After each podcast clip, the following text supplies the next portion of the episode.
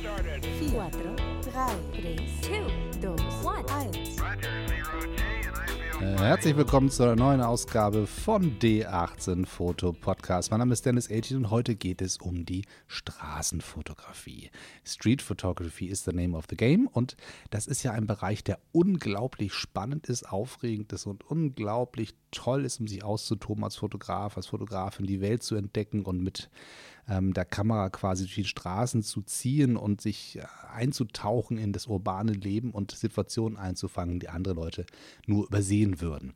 Ein wunderbarer Bereich. Ich, ich liebe die Straßenfotografie. Ich bin nicht so richtig gut da drin, finde ich manchmal. Also es gibt selten Momente, wo ich das Gefühl habe, jetzt schaffe ich es, in diesen klassischen Flow reinzukommen, mich wirklich treiben zu lassen vom Geschehen auf der Straße und ähm, nur noch der Kameralogik zu folgen und nicht mehr dem normalen Spaziergängerblick zu haben und das auch zu vergessen, dass man sich ähm, quasi als man gesehen wird als Fotograf. Man einfach sagt, ich bin jetzt Fotograf und nichts anderes und die Linse und die führt mich durch die Straßen.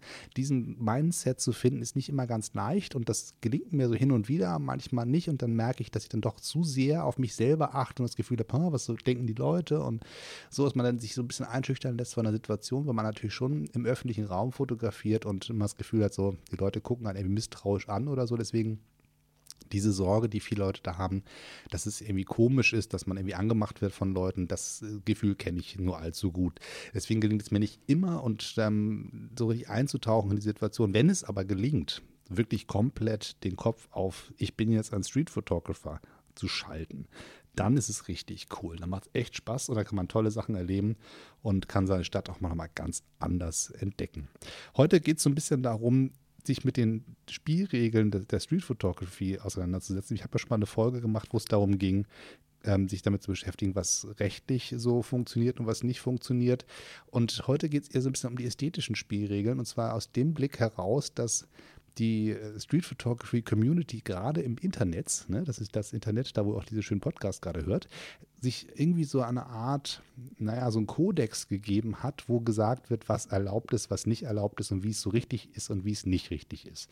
Das heißt, irgendwelche Menschen entscheiden, ähm, ob meine Straßenfotografie wirklich echte Street Photography ist oder halt nicht.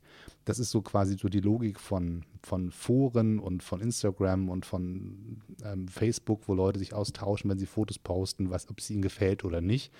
Und da wird häufig mit relativ harten Bandagen kommentiert und halt relativ vielen Absolutheiten auch um sich geworfen. Das macht man nicht so, das muss ganz anders und hier sind die Regeln und nur wenn du es so machst, ist es richtiges Straßenfotografie und so weiter. Und diesen, diese Herangehensweise der starren Regeln, da würde ich gerne mal ein bisschen gegen ankämpfen und indem wir uns aber ein paar dieser Regeln, die da so geäußert werden, annehmen und überlegen, ist das wirklich so, muss das wirklich so sein oder ist das eigentlich völliger Quatsch? So.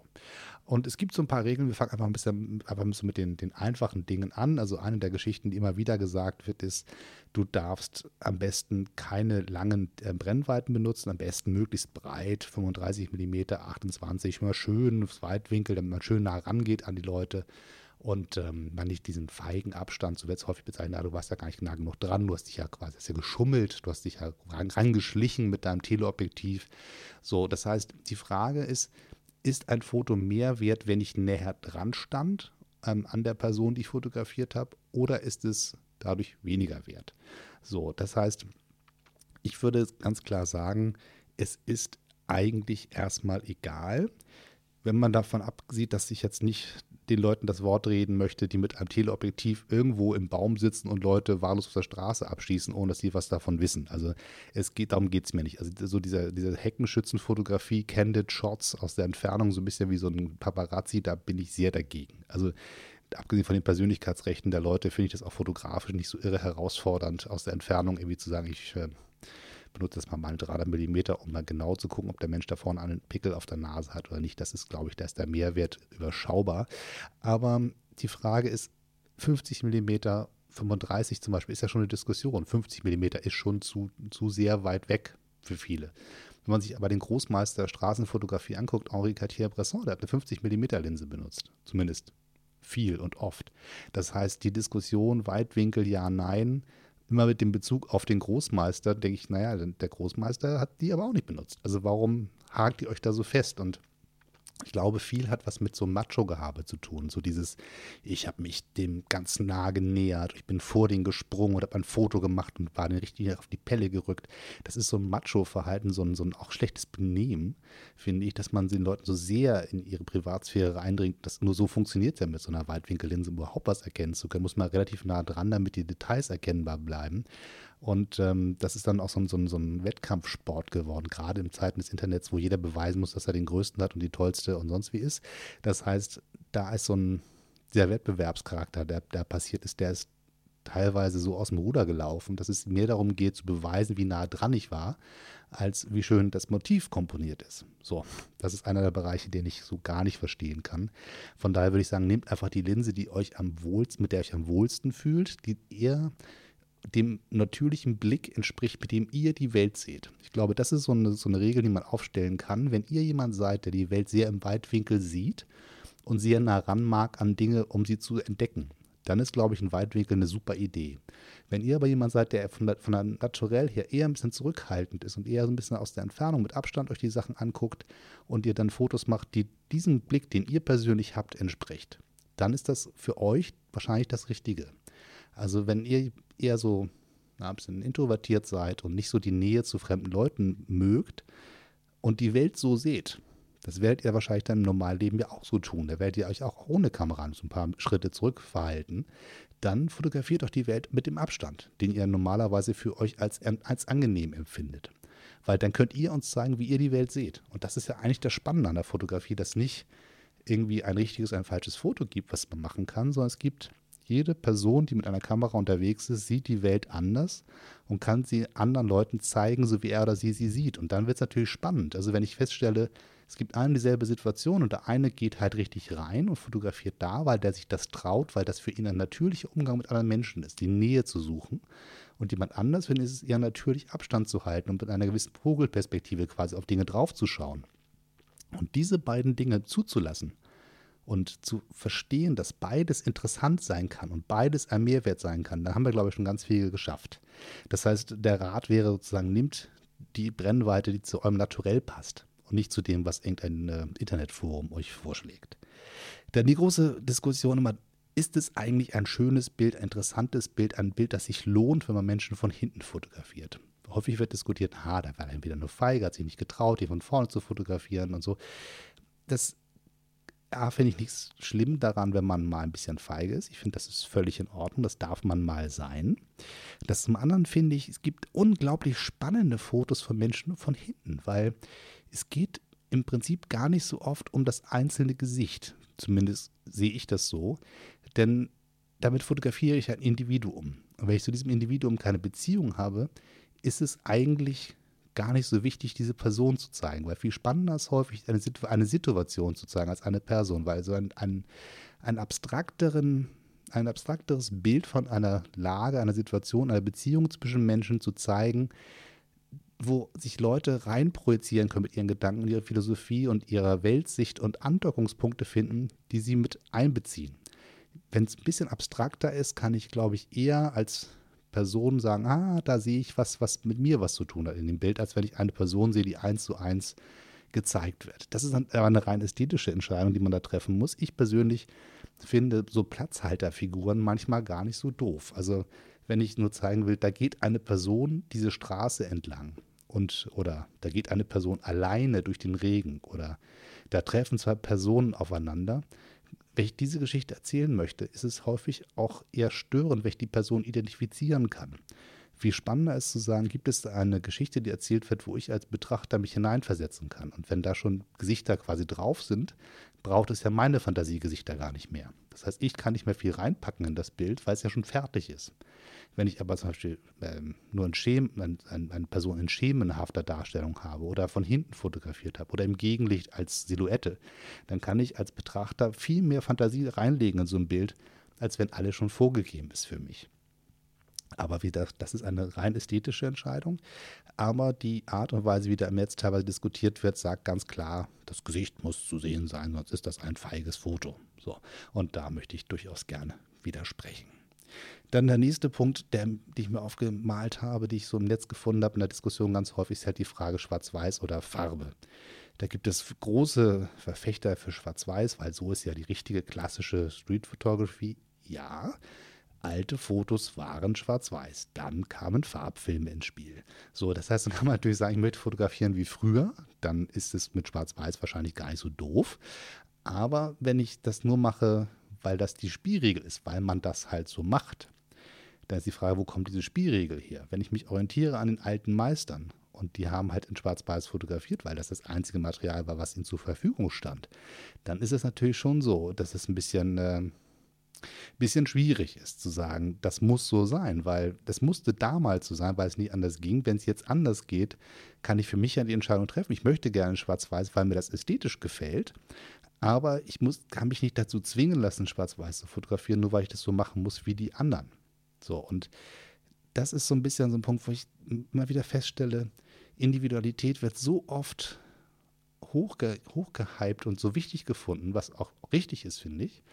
Aber an solchen Punkten wird man so sehr gezwungen, sich anzupassen an, an ein bestehendes Bild, an eine Sehgewohnheit, wo ich mir denke, warum eigentlich? Warum darf ich nicht was anders machen? Warum muss ich eigentlich in Schwarz-Weiß fotografieren? Ähm, warum gibt es da so starre Regeln? Und ich fotografiere ja auch nicht in den 1930er Jahren, sondern ich fotografiere ja jetzt. Und wenn ich die Farbmöglichkeit habe, dann kann ich doch auch in Farbe fotografieren. Der einzige Grund, warum ich finde, warum Schwarz-Weiß eine spannende Geschichte ist, ist, weil das Bild ein Stückchen der Wirklichkeit entrückt, weil das echte Leben ist natürlich in Farbe.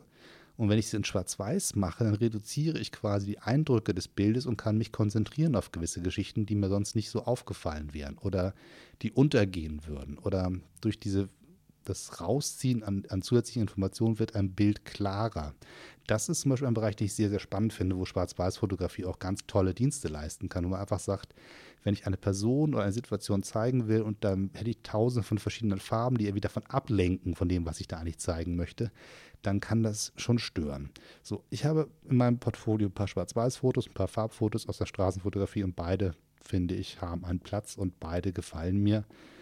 Und wenn ich in Farbe fotografiere, kann ich natürlich auch überlegen, gibt es Farbbeziehungen in dem Bild? Passt die Jacke der Person zu dem Werbeplakat dahinter oder zum Auto, was da steht? Und auch da gibt es ja ganz viel, wo ich als Straßenfotograf mir Gedanken zu, zu machen kann und auch damit arbeiten kann. Also ich kann mich entscheiden für Schwarz-Weiß oder für Farbe, gar keine Frage, aber ich finde nicht, dass man jemand vorschreiben darf, er müsse in Schwarz-Weiß fotografieren.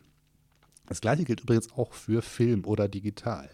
Ich bin ein großer Freund der analogen Fotografie, wie ihr wisst. Ich äh, mag meine Leica und meine Minoltas und all meine Holgers dieser Welt und so weiter. Ich bin wirklich ein großer Fan von der analogen Fotografie, weil sie mir mehr Spaß macht.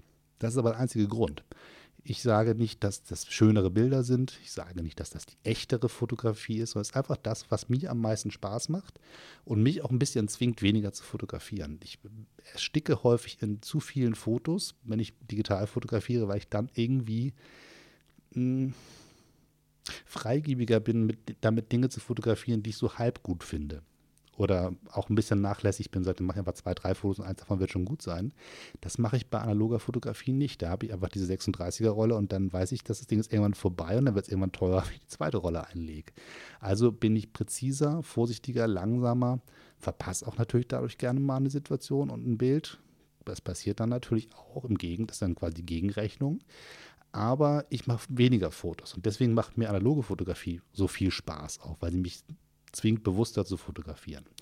Aber wenn ich ein Foto digital fotografiert habe oder analog und lege sie nebeneinander, dann geht es nicht mehr darum, welcher Prozess ist dahinter. Ist das Bild gut oder nicht, ist das, worum es dabei geht. Und wie es entstanden ist, ist eigentlich völlig schnuppe. Ich liebe es auch mit, der, mit dem Handy zu fotografieren. Das ist eine der, der großen Leidenschaften neben der analogen Fotografie, die ich auch habe. Das heißt, es gibt wunderbare Street Photography Künstler, die nur ganz bewusst mit dem Telefon arbeiten, die ganz gezielt sagen, nee, das ist das, das Medium der Wahl, mit dem arbeite ich und ich nutze die Möglichkeit, die mir so ein Telefon bietet. Allein schon das eher unauffällige Fotografieren ist mit dem Telefon natürlich wesentlich einfacher als mit einer Kamera, weil Telefone im Alltag einfach so omnipräsent sind, dass da eigentlich keiner mehr darauf achtet, wenn da einer ein Telefon in der Hand hat.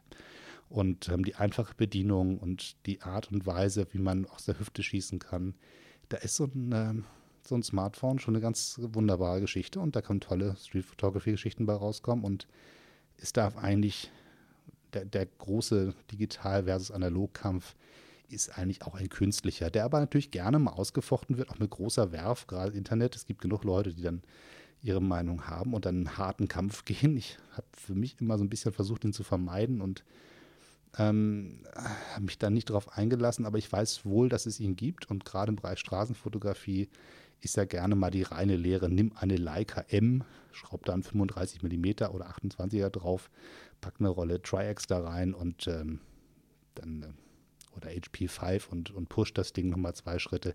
So, das sind dann so die Klassiker, wie man das so richtig macht. Aber das ist eigentlich am Ende, darum geht es nicht. Ich glaube, es geht darum zu sagen, sehe ich die Situation, entdecke ich Dinge, die besonders sind und bin ich in der Lage, sie einzufangen in einer Weise, die ästhetisch ansprechend sind und eine Geschichte erzählen. Dann ist die, die große Frage, gibt es halt immer noch nach dem Motto, darf ich eigentlich ein Bild beschneiden? Das, das, das, ist das Croppen erlaubt? Und da stelle ich mir dann die Frage, warum sollte es nicht erlaubt sein, wenn ich ähm, eine Situation eingefangen habe, wie sie ist, und da guckt halt irgendwie so ein blöder Mülleimer noch ins Bild am Rande des Bildes. Was macht es aus, wenn ich dieses, diesen Mülleimer wegschneide? Ist das irgendwie, äh, wo ist das Problem? So, ich verstehe es nicht. Klar, die, diese, diese Philosophie, es muss halt direkt, wenn es aus der Kamera kommt, ist es perfekt. Das ist ich verstehe das nicht. Also, weil letztendlich, wenn ich sage, oh ja, aber früher war doch auch, auch Quatsch. Also, selbst wenn ich im, im, ähm, alles mit Großplattenkameras fotografiert habe und später in meiner Dunkelkammer die Bilder abgezogen habe, da gab es auch Dodging und Burning. Da hat man irgendwelche ähm, Pappwedel vor die Lichtquelle gehalten, um gewisse Teile des Bildes mehr zu belichten als andere, quasi nachträgliche Bildbearbeitung analog zu machen im, im Fotolabor. Auch das passierte ja. Und auch ein, ein Ansel Adams hat großartige Arbeiten in, im, im Labor quasi an seinen Bildern geschaffen. Das heißt, die Fotografie war nur ein Teil des Prozesses. Und wenn ich jetzt sage, ich habe mein Foto gemacht und gucke es mir auf dem Rechner an und stelle fest, es wird besser, dass ich ein kleines Stückchen rausschneide, Gottes Namen, dann finde ich, tu das bloß, wenn das dem Bild was Gutes tut. Bei ähm, dem Bereich journalistischer Fotografie bin ich da anders drauf. Ich finde, man sollte da schon darauf achten, dass wenn ein, ein, Pressefoto gemacht wird, dass man nicht nachträglich an dem Bild groß rumschraubt. So, aber beim Bereich bisschen Cropping kann eigentlich nicht viel passieren, denn der Anspruch, dass ein Foto die Wirklichkeit wiedergibt, ist sowieso absurd. Das darf man gar nicht sich als einreden, dass es überhaupt möglich wäre. Denn ein Foto ist immer ein Ausschnitt dessen, was im echten Leben passiert. Zeitlich, vorher, nachher passieren Dinge der Rahmen ist gesetzt. Die Linse zeigt halt in die eine Richtung und nicht in die andere und auch nicht weiter nach links oder weiter nach rechts oder oben und unten, sondern die zeigt halt genau in dem Winkel, wie sie ist. Und dieses Bild wird eingefangen. Zu behaupten, dass ich dadurch die Wirklichkeit eingefangen habe und sehr ehrlich bin, ist Quatsch. Ich kann ein Linsenstück nach rechts ziehen und dann sehe ich, was da auch ist. Oder ich mache es halt nicht. Das heißt, die Variante zu sagen, ich wähle den Ausschnitt während des Fotografierens, das ist okay. Ich wähle den Ausschnitt nach dem Fotografieren, quasi bei der Bildbearbeitung, das ist nicht okay. Das ist ein Widerspruch in sich. Da bin ich mir nicht sicher, ob das ähm, so richtig ist. So, dann gibt es die große Variante, ah, man muss unbedingt die Kamera im manuellen Modus bedienen. Ich darf nicht auf den Programmmodus schalten, auf die Automatikeinstellung ähm, mich verlassen. Stellt sich mir die Frage, warum eigentlich? Wird das Bild dadurch besser oder schlechter, indem ich ähm, mich nicht ähm, komplett mit Blende und Verschlusszeiten beschäftige, wird das Bild dadurch besser oder schlechter. Und das ist für mich immer der Ausgang, der Endpunkt an jeder Diskussion. Es kann sein, dass es total toll ist, wie du ein Bild ordentlich belichten kannst, indem du diese Funktion an der, an der Kamera notiert drehst, aber du fotografierst langweilige Dinge. Da fotografiert jemand anders spannende Dinge und hat halt sich entschieden, zum Beispiel mit dem Programmmodi äh, zu arbeiten, die eine Kamera hergibt. Weil was ist am Ende wichtiger? Das spannende Bild, wo wirklich was gezeigt wird, oder ein Bild, was perfekt belichtet ist durch manuelle Einstellungen? Es geht für mich eher um das Geschichtenerzählen, den künstlerischen Prozess, als darum, eine Kamera technisch richtig zu bedienen. Da weiß ich, da gibt es große Diskussionen zu und da muss ich ganz ehrlich sagen, diskutiert es gerne weiter. Meine Meinung habe ich euch gesagt. Das gilt übrigens für alles, was ich euch hier sage. Es sind natürlich Meinungsäußerungen, die ich hier mache und ich ähm, kann jetzt auch nicht für mich behaupten, dass ich derjenige bin, der am Ende entscheiden darf, wie es ist, sondern das sind einfach Gedanken dazu, die mir immer wieder durch den Kopf gehen, wenn ich so sehe, wie mit was für einem, einer Werf und einer Überzeugung der Absolutheit Menschen rumlaufen und sagen, so ist es. Das verstört mich jedes Mal nachhaltig, weil ich mir denke, das warum eigentlich? Wo, wo hast du dieses Gefühl herbekommen, dass, dass du weißt, wie es ist? Also ich, das ganze Leben ist so voller Zweifel und so von so vielen ähm, Abwägungen und, und Kompromissen und von Ausprobieren und sich auch mal was erlauben, um auch mal fünf gerade sein zu lassen. So richtig Leute, die mit Absolutheiten unterwegs sind, da, deren Logik deren Attitüde verstehe ich nicht. Das heißt nicht, dass ich da böse bin, aber ich persönlich möchte mir nicht von Leuten sagen lassen, wie ich meine Bilder zu machen habe. So, die Frage am Ende zu sagen, zeige ich Gesichter oder nicht und was ist erlaubt und was nicht. Dazu habe ich schon einen anderen Podcast gemacht. Das ist ähm, für mich eigentlich durch. Ich, wenn ich Straßenfotografie betreibe, ist für mich klar, Fot äh, Gesichter von Fot äh, Fotos von Gesichtern so rum, ähm, haben bei den Bildern, die ich, die ich veröffentliche, nicht zu suchen, weil das ähm, die Persönlichkeitsrechte der Leute beeinflusst und wenn ich mir das von denen unterschreiben lassen könnte, ja okay, dann ist alles in Ordnung. Aber in Wahrheit tut man es ja nicht. Ne? So, man ist unterwegs, macht seine Fotos und freut sich darüber, dass man sie hat und dann macht man damit irgendwas. Und da Fotos von Gesichtern Datenspuren sind, die maschinell ausgelesen werden können und dann am Ende zum Beispiel mit Facebook-Profilen verglichen werden können und dann auf einmal hat man eine Datenspur gebaut zu Leuten, die das gar nicht wollen und dann ähm, greift man sehr stark in deren Privatsphäre ein und das möchte ich einfach nicht tun. So, deswegen ist für mich die Frage, wenn ich Straßenfotografie betreibe, suche ich mir Wege, wie ich äh, vermeide, Gesichter zu zeigen und Personen eindeutig identifizierbar zu haben. Und da gibt es wahnsinnig viele Möglichkeiten. Also gerade so die Gegenlichtfotografie, die quasi Menschen so als äh, Schattenspiel oder als schemenhaft ähm, äh, zeigen oder als ähm, ja, nur als schwarze Fläche in der, in der Form eines Menschen finde ich unheimlich spannend. Dann die Variante von hinten zu fotografieren. Ein Mensch mit Hut, der vor mir hergibt, ein wunderbares Bild. So, und ähm, oder eine Spiegelung, eine Verzerrung in der Pfütze. Es gibt so viele Möglichkeiten, Menschen auch als Elemente in Bildern einzusetzen, ohne dass sie als Personen erkennbar sind. Dass die menschliche Form genutzt wird zur Bildgestaltung, finde ich total toll und wichtig und schön. Aber ich brauche die einzelne Person gar nicht in meinen Fotos. So, das ist so mein Ansatz zum Thema Straßenfotografie und ich hoffe, ihr habt ein bisschen nachvollziehen können, wie ich die Situation sehe und wie sehr es mich auch ähm, miss, missstimmt, wenn Leute rumlaufen und, und Spielregeln aufstellen, wie es dann richtig zu sein hat und dann die dann mit großem Gemecker auch im Zweifelsfall irgendwie ähm, durchs Netz tragen. So, das ist ein Bereich, den ich nicht ganz nachvollziehen kann und wo ich mich auch manchmal ein bisschen drüber ärgere. So, das soll es für heute erstmal gewesen sein. Ich freue mich, dass ihr reingehört habt und wir hören uns beim nächsten Mal wieder. Immer schön weiterknipsen und wenn ihr bei der Straßenfotografie eine komplett andere Meinung aufgesessen auf, äh, seid oder alles, was ich erzählt habe, völlig anders seht, würde ich mich freuen über eine Rückmeldung. Schickt mir einfach eine E-Mail d18-foto.hotmail.com. Wenn ihr mir eine Voicemail schicken wollt, dann könnt ihr auch gerne hier in diesem Podcast auftauchen. Dann würde ich eure Sprachnachricht hier reinspielen und dann hören wir mal, ob ihr eine ganz andere Meinung habt zu dem Thema. Das interessiert mich sehr und ich würde mich freuen, wenn ihr euch ein bisschen einmischt in diesem Podcast. Das ist immer eine große Bereicherung. So, bis dann, bis zum nächsten Mal. Tschüss und immer schön weiterknipsen.